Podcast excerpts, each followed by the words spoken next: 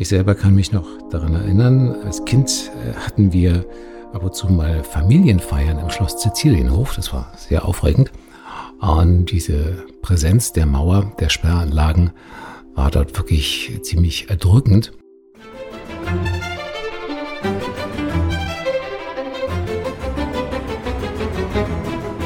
Hallo und herzlich willkommen zu dem Dein Potsdam Podcast. Mein Name ist Anne und heute rede ich zusammen mit Harry Kühn über Achtung Grenze. Wir sind auf der Spurensuche. Als Landeshauptstadt Brandenburgs blickt Potsdam auf eine lange und bewegte Geschichte zurück. Hierzu zählen auch die Jahre der deutschen Teilung. Ein Symbol dieser Zeit ist die Kliniker Brücke im Osten Potsdams. Nach dem Bau der Mauer diente sie als Grenzübergang zwischen West-Berlin und Potsdam. Und auch während des Kalten Krieges wurde sie für den Austausch von Agenten zwischen Ost und West genutzt. Die Gedenk- und Begegnungsstätte Leistikow-Straße sowie die Gedenkstätte Lindenstraße sind weitere Erinnerungsorte dieser Zeit und bieten ihren Besuchern multimediale Ausstellungen hierzu. Über das Thema der deutsch-deutschen Teilung in Potsdam werde ich heute mit Harry Kühn sprechen. Hallo Harry. Hallo freut mich sehr. Vielen Dank für die Einladung. Schön, dass du bei uns bist. Magst du dich einmal ganz kurz vorstellen? Ja, mein Name ist Harry Kühn. Ich bin ein Sprecher aus Berlin und beschäftige mich eben jetzt hier für Potsdam mit der Produktion eines Audioguides. Darüber werden wir gleich noch im Detail reden. Ansonsten vertone ich viel Fernsehbeiträge, Dokumentationen und rasend gerne Hörspiele und eben auch immer wieder Audioguides. Und das war auch so ein bisschen der Ausgangspunkt für diese Idee hier zu dem Projekt. Dann machen wir, bevor wir da tiefer in das Thema einsteigen, machen wir ganz kurz noch ein paar Eisbrecherfragen. Und zwar einmal um die Insel. Lieber mit dem Fahrrad, mit dem Boot oder zu Fuß? Wie bist du unterwegs? Am liebsten zu Fuß. Und wenn du einen Tag in einem Potsdamer Schloss verbringen darfst, welches würdest du auswählen und warum? Oh, dann wäre das eindeutig das Babelsberger Schloss weil ich so ein Faible habe für die englische Architektur und überhaupt die Lage oberhalb der Kliniker Brücke in diesem schönen englischen Park spricht für sich. Ja, da kann ich mich anschließen. Ich würde genau das gleiche Schloss tatsächlich auswählen. und wenn Potsdam eine Farbe wäre, welche wäre es in deinen Augen? Grün. Grün, okay. Warum? Ja, das liegt natürlich an dieser wunderschönen Landschaft hier und das passt einfach. Grün hat ja ganz viel Wärme und auch Hoffnung und Optimismus. Und das ist so mein Naturell. Du hast ja schon gesagt, du bist unter anderem professioneller Sprecher für Hörspiele, Radio, TV-Dokumentation und auch für Audioguides. Und nun leist du auch Potsdam deine Stimme. Also nicht nur hier im Podcast, sondern auch natürlich vor allem in der Audiotour, die durch das ehemalige Sperrgebiet der DDR führt. Wie kamst du auf die Idee? Wie kam es dazu?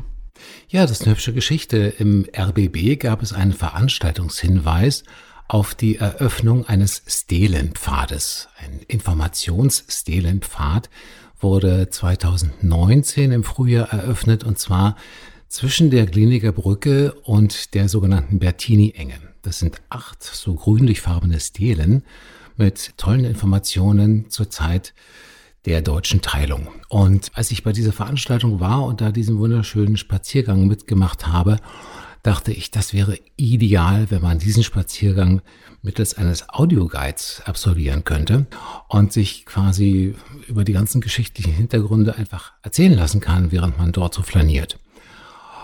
Und ja, aus dieser Idee ist dann so ein kleines Konzept geworden. Und dann bin ich an die Landeshauptstadt Potsdam herangetreten und jetzt speziell auch an die PMSG und habe diese Idee vorgestellt und ja, das ging relativ schnell, dass das dann seinen Anfang nahm. Und ja, dann schreibt man so ein Konzept, überlegt sich, was man den Leuten dort erzählen kann. Und es ist so ein prägnanter Ausgangspunkt mit der Kliniker Brücke und vielleicht auch ein ganz guter Endpunkt. Jedenfalls überlegt man sich, ob man einen Rundweg gestaltet oder einen Zickzackkurs. Es gibt ja tausend Varianten, wie so ein Audio-Walk aussieht. In dem Fall kam dann die Idee relativ schnell. Man macht einfach zwei Touren. Eine für den Hinweg von der Kliniker startend zur Bettini-Enge und eine Tour für den Rückweg. Denn es gibt ja inhaltlich so wahnsinnig viel zu erzählen. Und vielleicht möchten die Leute das auch so ein bisschen, ja, in Häppchen konsumieren. In jedem Fall haben wir dann auch zusammen mit der Audioguide-Firma, die das dann technisch umsetzt, überlegt, dass es wenig sinnvoll ist, den Leuten jetzt genau vorzuschreiben, ihr müsstet euch bei dem und dem Kapitel an dem und dem Ort genau befinden, sondern man kann es eigentlich überall hören, also auch zu Hause. Aber natürlich ist es primär dafür angelegt, dass man sich bewegt von der Kliniker Brücke zur Bettini-Enge und zurück. Und thematisch ist es ein bisschen aufgeteilt, dass der erste Audiowalk so speziell die Grenzanlagen behandelt, wie sie mal waren, denn inzwischen ist ja kaum noch etwas davon übrig geblieben. Man sieht zwar an der Bettini-Enge noch diesen sehr markanten Grenzturm, aber diese gigantischen Sperranlagen, die es dort gab, sind ja heute völlig weg. Man kann es kaum noch erahnen. Ich selber kann mich noch daran erinnern, als Kind äh, hatten wir ab und zu mal Familienfeiern im Schloss Sizilienhof. Das war sehr aufregend. Und diese Präsenz der Mauer, der Sperranlagen war dort wirklich ziemlich erdrückend. Ja, um das so ein bisschen nacherlebbar oder nach, na, erlebbar lieber nicht, sagen wir mal, nachfühlbar zu machen, haben wir diesen Audioguide gestaltet und ich denke, es ist ganz schön geworden. Und wenn mich nicht alles täuscht, du hast jetzt auch schon ein bisschen angedeutet, teilst du auch in der Audiotour deine persönliche Geschichte. Das ist richtig. Es war die Information von dem kleinen Vögelchen, das ich, die mir das gezwitschert hat, richtig. So, so. Sagen wir mal, es gibt Einflüsse und es gibt so ein paar Anhaltspunkte, die da schon mit reinspielen aus meiner eigenen Geschichte. Ich beschäftige mich so mit dem Auflösen der Rätsel oder der Geheimnisse, ja, aus der DDR-Zeit schon seit einiger Zeit. Das finde ich einfach faszinierend, heute nun das, was so im Verborgenen lag, endlich mal ans Licht zu bringen. Und ich selber bin in der DDR geboren, aber wollte schon seit frühester Jugend dort weg. Das muss ich einfach sagen. Also schon sehr früh ist mir klar geworden, dass das DDR-System mit meinem Naturell irgendwie überhaupt gar nicht vereinbar ist. Und ich war auch nicht einer von den vielen, die dort etwas reformieren oder umgestalten wollen. Ich wollte tatsächlich einfach wirklich weg und alles, was ich von der anderen Seite der Welt, also von der westlichen erfahren hatte, glaubte ich, wäre meinem Naturell viel eher entsprechend. Also war dieser Plan, irgendwie die DDR zu verlassen, schnell sehr fest gefasst. Dann beschäftigt man sich damit in der Jugend, wie könnte einem das gelingen? Und ich hatte jetzt keine direkten Drähte in den Westen, verwandtschaftlicherseits oder durch irgendwelche Bekanntschaften, die einem da einen Fluchthilfeweg eröffnet hätten. Insofern bastelt man sich aus den wenigen Informationen, die man so findet. Ich habe also in den 80er Jahren in Ostberlin, Prenzlauer Berg gelebt. Da findet man schon so ein bisschen was, wobei man sich natürlich auch immer so etwas in Gefahr bewegt, vielleicht doch an den falschen Gesprächspartner zu geraten. Das ist sicherlich auch passiert. Aber letztendlich die paar Informationen haben dann gereicht, um so einen kleinen Hoffnungsschimmer, wie es gelingen könnte, zusammenzubasteln. Und ich will das jetzt nicht im Detail erzählen, aber der Plan war, über die Tschechoslowakei beziehungsweise über die Slowakei nach Ungarn zu gelangen. Denn ich muss dazu sagen, man hatte mir da zu der Zeit schon kein Visum mehr erteilt für Ungarn. Also insofern galt ich schon als fluchtwillig, also war mhm. schon entsprechend aufgefallen. Also musste ich illegal über die Grenze nach Ungarn gelangen, denn mein eigentlicher Plan war, mit ein bisschen Geld, was ich durch eine zufällige Begebenheit hatte, jemanden vielleicht auf dem Transitweg, einen Lkw-Fahrer oder so, überzeugen zu können, mich außer Landes zu schmuggeln, also nach Österreich. Aber das war natürlich nur so eine vage Hoffnung. Der Plan B schwingte von vornherein mit, nämlich, dass man schon erwischt wird und natürlich in der DDR dann inhaftiert. Und über Vermittlung des berühmten Wolfgang Vogel und diesen Häftlingsfreikauf im Westen muss man da unbedingt die Person Ludwig Rehlinger nennen, ist dann doch zu schaffen, die DDR zu verlassen und in den Westen zu gelangen über diesen harten Weg. Aber das war ja für ganz, ganz, ganz viele die einzige Möglichkeit, dem erfolgreichen Nachdruck zu verleihen, wenn man sich also tatsächlich unbedingt aus der DDR entfernen wollte in Richtung Westen. Und so hat natürlich meine persönliche Geschichte auch mit der Kliniker Brücke ein bisschen zu tun, weil der berühmte Agentenaustauscher sich sehr damit verbindet, der maßgeblich, also für die östliche Seite zumindest, von diesem Professor Dr. Wolfgang Vogel, dem schillernden Rechtsanwalt mit Zulassung in Westberlin, aber in Diensten natürlich der DDR-Regierung wesentlich organisiert worden ist zur damaligen Zeit. Es gab drei Agentenaustauschaktionen auf der Kliniker Brücke. Viele denken, es sind viel mehr, es waren tatsächlich drei. Auch darüber werden wir natürlich in diesem Audioguide viel erzählen, weil die Leute natürlich spätestens seit dem Film Bridge of Spies mhm. ja, da so ein bisschen sensibilisiert sind drauf. Und ich habe selber bei einigen Spaziergängen dort an der Kliniker Brücke belauscht, wie Touristen immer wieder auf diese Agententhematik kommen und sich da irgendwas zuraunen. Insofern denke ich mir, wäre es bestimmt schön, wenn man den Leuten da ein bisschen die Hintergründe erzählt. Das heißt, das ist auch das, was du konkret mit der Kliniker Brücke selber verbindest, deine Geschichte? Nun ja, zumindest über die Person dieses Wolfgang Vogel, ja, der eben auch damals mein Anwalt war quasi. Ich kann mich gut erinnern, wie ich ihm gegenüber saß in der Reiler Straße 4. Und ähm, mich hatte zu dieser Zeit die von der DDR verhangene Amnestie erwischt. Kurioserweise muss man sagen, gar nicht gewollt, denn alle, die mit mir da zu der Zeit inhaftiert waren, wollten natürlich nicht in die DDR, sondern wieder, sondern unbedingt in den Westen. Aber so musste ich quasi erstmal wieder so eine Zwischenstation machen, Ostberlin. Aber die war nur von kurzer Dauer. Wie gesagt, über die Vermittlung von Wolfgang Vogel hm, ging das dann relativ schnell, die Ausreise Anfang 88 in den Westen. Also insofern verbindet es mich schon mit dieser Persönlichkeit und sicherlich eine zwiespältige Gestalt. Ja, einerseits hat er natürlich für die DDR gearbeitet und hat in diesem Land eine Menge Devisen verschafft, in anderer Art und Weise wie Schalk Gorzkowski. Aber für viele war er eben auch der, der Hoffnungsbringer, ja, das überhaupt möglich zu machen, diesen Freikauf. Und das war ja so eine ja, geheimnisumwitterte Aktion. Vogel hat die Leute, die davon betroffen waren, immer eingeschworen, möglichst nichts im Westen darüber zu erzählen, um diese der DDR ja sicherlich öffentlich zumindest peinliche Aktion nicht ganz so sehr publik zu machen. Aber andererseits bei denjenigen, die ausreisen wollten, war das natürlich schon bekannt und es gab dann so Sendungen wie das ZDF-Magazin, wo Gerhard Löwenthal schon sehr intensiv darüber berichtet hat und Kennzeichen D. Solche Sachen sind natürlich dann ein Katalysator geworden, um die vermeintlich geheimen Informationen doch zu verbreiten. Also man wusste dann schon, wie diese Möglichkeit beschaffen war. Und das heißt, du hast gesagt, Anfang 88 bist du dann im Westen angekommen? Genau. Und wie hast du dann den 3. Oktober 89 erlebt? Gewaltig. Mhm. Das hätte ich mir gar nicht schöner denken können. Bei mir ging das relativ schnell. Mein Traumberuf war schon damals Sprecher zu werden. Und das ganz große Glück war, es in den Rias geschafft zu haben. Ah. Und der Rias hatte in den späten 80er Jahren tatsächlich auch ein kleines Fernsehprogramm, Rias TV. Und dort hatte ich mich auf Empfehlung eines netten Menschen aus dem Rias Haupthaus beworben. Und man hat mich da einfach spontan verpflichtet, die Presseschau zu gestalten und zu moderieren. Ach. Das habe ich einfach gemacht, was natürlich eine große Herausforderung war, denn mit dem Metier hatte ich bisher noch keine Berührung.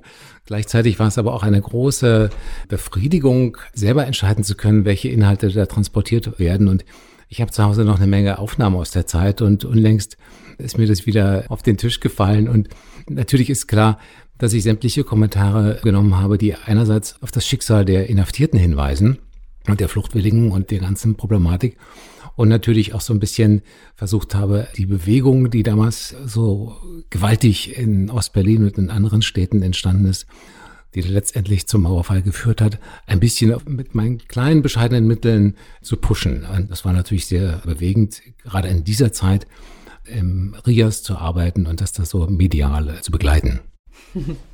Dann danke für den kleinen Exkurs an der Stelle. Ja. Wenn wir zurück zu der Audiotour kommen, nimmst du uns bitte einmal mit auf die Spurensuche. Wir wissen, du hast ja auch schon gesagt, die Tour führt von der Kliniker Brücke bis hin zur Bettini-Straße am Jungfernsee. Aber wo startet man jetzt aus deiner Sicht am besten? Ja, da gibt's tatsächlich zwei Hauptmöglichkeiten, aber auch viele andere. Also die, ich würde tatsächlich empfehlen, an der Kliniker Brücke zu starten und sich die erste der beiden Hörführungen gleich erstmal zu schnappen. Dort erfährt man natürlich über die Brücke selbst und über die Historie des Bauwerks. Aber dann geht es weiter über die Schwanenallee mit den sehr prägnanten Grenzanlagen. Und ich möchte nochmal hinweisen auf dieses fantastische Projekt des Stelenpfades, was seinerzeit initiiert worden war vom Zentrum für zeithistorische Forschung beziehungsweise vom Verein Erinnerungsorte Potsdam. Und dieser Stelenpfad beginnt eben auch dort an der Villa Schöningen mit der ersten dieser acht Säulen und zeigt auch auf Fotos, wie gewaltig diese Anlagen damals waren, die Fluchten um jeden Preis verhindern sollten. Und darauf gehen wir natürlich in dem Audioguide intensiv ein beim Weg über die Schwanenallee zum neuen Garten. Das ist ja eine herrliche Tour immer entlang des Wassers von Havel und Jungfernsee. Und dann ist man im neuen Garten und selbstverständlich wird es dann auch um das Schloss Sizilienhof gehen, um das, was sich dort abgespielt hat, die genaueren Hintergründe zum Beispiel zur Potsdamer Konferenz, erfährt man dann auf der Rücktour. Und dann geht es weiter zur Meierei. Und an der Meierei gab es ja eine sehr, sehr spektakuläre Flucht. Jetzt muss ich nochmal zurückkommen auf die Eröffnung des Stelenpfades damals 2019. Da war ein Zeitzeuge dabei, nämlich einer, der dort tatsächlich in einem Husarenstück die Flucht gewagt hat und erfolgreich. Hubert Holbein ist dort ins Wasser gestiegen in den 60er Jahren und ist dort rübergeschwommen. Und wenn man heute dort steht an der Meierei, an dem Punkt, wo er das Wasser betreten hat und tatsächlich dann rüber zur Insel Wannsee, also nach West-Berlin geschwommen ist, mhm. nachts im eisigen Novemberwasser, dann kann man wirklich ermessen, wie groß der Leidensdruck von Menschen war, diese DDR verlassen zu wollen. Also das ist schwer beeindruckend, sich zu vergegenwärtigen, welche Risiken die Leute auf sich genommen haben. Und das kann man dort nachempfinden. Und das wird auch auf dieser Stele, die dort an dem Punkt einer Meierei sich befindet, ähm, dargestellt. Und darauf gehen wir natürlich im Audioguide auch ein. Die Strecke führt dann weiter über die Bertini-Straße. Das ist ja auch eigentlich zwei Gesichter hat, dieser Ort. Ne? Auf der einen Seite die Zeit der Mauer, wo so wahnsinnig viel zerstört worden ist und Platz geschaffen werden sollte für die Sperranlagen. Einerseits die herrlichen Villen, die mehr oder weniger beschadet, unbeschadet diese Zeiten überdauert haben, aber auf die gehen wir dann auch auf dem Rückweg sehr detailliert ein. Die schönen Villen an der Bertini-Straße. Aber in der ersten Tour, die an der Bertini-Enge endet, geht es dann um den Wassergrenzübergang. Und das ist auch sehr, sehr interessant und spektakulär, sich vorzustellen, dass bis rüber zum Sarkrower Ufer dort so eine gewaltige Wassersperre im Wasser installiert wurde. Natürlich alles unter der Maßgabe, Fluchten zu verhindern. Und beim Schiffsverkehr, der dort sehr rege stattgefunden hat, musste da mal so ein Eisentor auf und zugemacht werden. Dort steht ja eben noch dieser prägnante Grenzturm, Gott sei Dank erhalten. Und man kann sich an der Stelle sehr gut vergegenwärtigen, wie diese Anlagen dort mal gestaltet waren. Alles eben in diesem Grenz- bzw. Sperrgebiet. Und ja, wenn man dann den ersten Teil des Audioguides bis dahin gehört hat, kann man sich noch ein kleines Stückchen weiter in Richtung Bertini Weg begeben. Denn genauso an dem Punkt Bertini Weg, Bertini Straße beginnt thematisch jedenfalls der zweite Teil des Audioguides. Und dann bewegen wir uns wieder zurück an den Villen an der Bertini Straße entlang, über die wir auch dann viel erzählen, wieder zurück zum neuen Garten. Und bevor man den neuen Garten betritt, kann man ja auf der rechten Seite sich in das Gelände der ehemaligen Militärstadt oder der verbotenen Stadt Militärstädtchen Nummer 7 bewegen. Auch dort sehr empfehlenswert, sich das anzuschauen. Und dort gibt es ja auch das Museum in der Leistikostraße. Was sich da abgespielt hat zu Zeiten der äh, Teilung, wird auch thematisiert. Und dann weiter im neuen Garten, das Schloss Sizilienhof und überhaupt die ganzen Bauten im neuen Garten. Na, jedenfalls wird darüber auch erzählt, was Herr Lenné sich dabei gedacht hat. Und ja, selbstverständlich geht es um die Potsdamer Konferenz, um die Nachkriegsordnung und die ganzen Beschlüsse, die dort gefasst worden sind.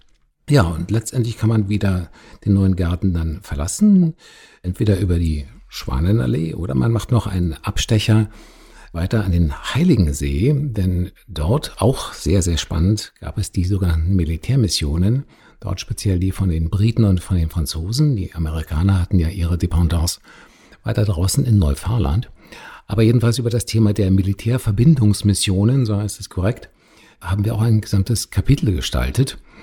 Weil das ist ja auch so dieses Thema Spionage und Gegenspionage. Was hat sich alles so abgespielt im Kalten Krieg? Alles sehr, sehr beeindruckend. Ich kann mich selber erinnern, ich bin aufgewachsen in einem kleinen Ort, ungefähr eine gute Stunde von Berlin entfernt. Als ich mal mit dem Fahrrad zur Schule geradelt bin, kam aus dem Wald ein Range Rover herausgeprescht zu meinem großen Schreck und dann guckten mich ein paar britische Soldaten verdutzt an. Das war ein großes Abenteuer. Ich konnte das natürlich damals gar nicht einordnen, aber jetzt weiß ich, das waren Leute von der britischen Mission hier in Potsdam. Und dort, wo ich aufgewachsen war, gab es einen kleinen Berg mit so mehreren Messtürmen und großen Parabolspiegeln. Wahrscheinlich haben sie gedacht, das wäre eine militärische Anlage. Das gehörte alles zur Deutschen Post, aber das wusste man natürlich echt nicht so. Also alles, was irgendwie militärisch interessant war, haben sie versucht auszuspähen und deshalb sind sie sicherlich damals auch dort gewesen. Aber das nur als kleinen Abstecher. Unsere Hörführung geht natürlich dann weiter wieder zur Gliniger Brücke und thematisiert dann auch die Villa Schöningen mit der sehr interessanten Geschichte.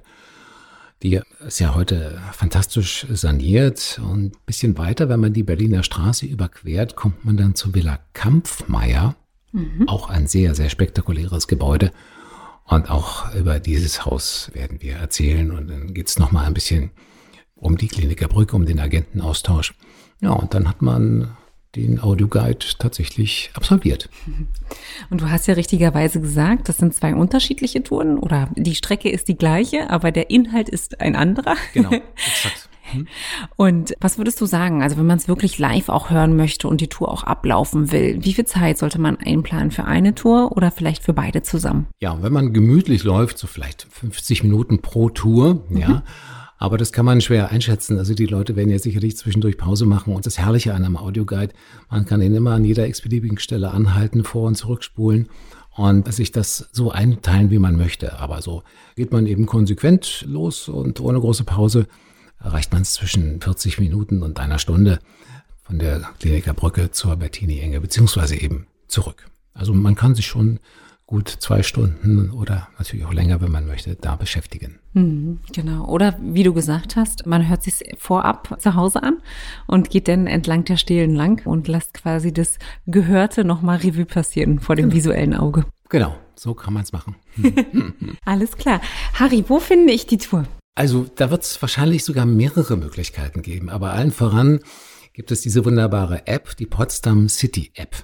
Und in der wird diese Tour natürlich zu finden sein. Gleich wenn man die App öffnet, findet man auf der Startseite so eine kleine Liste mit Touren. Es gibt ja schon für Potsdam einige Audioinhalte.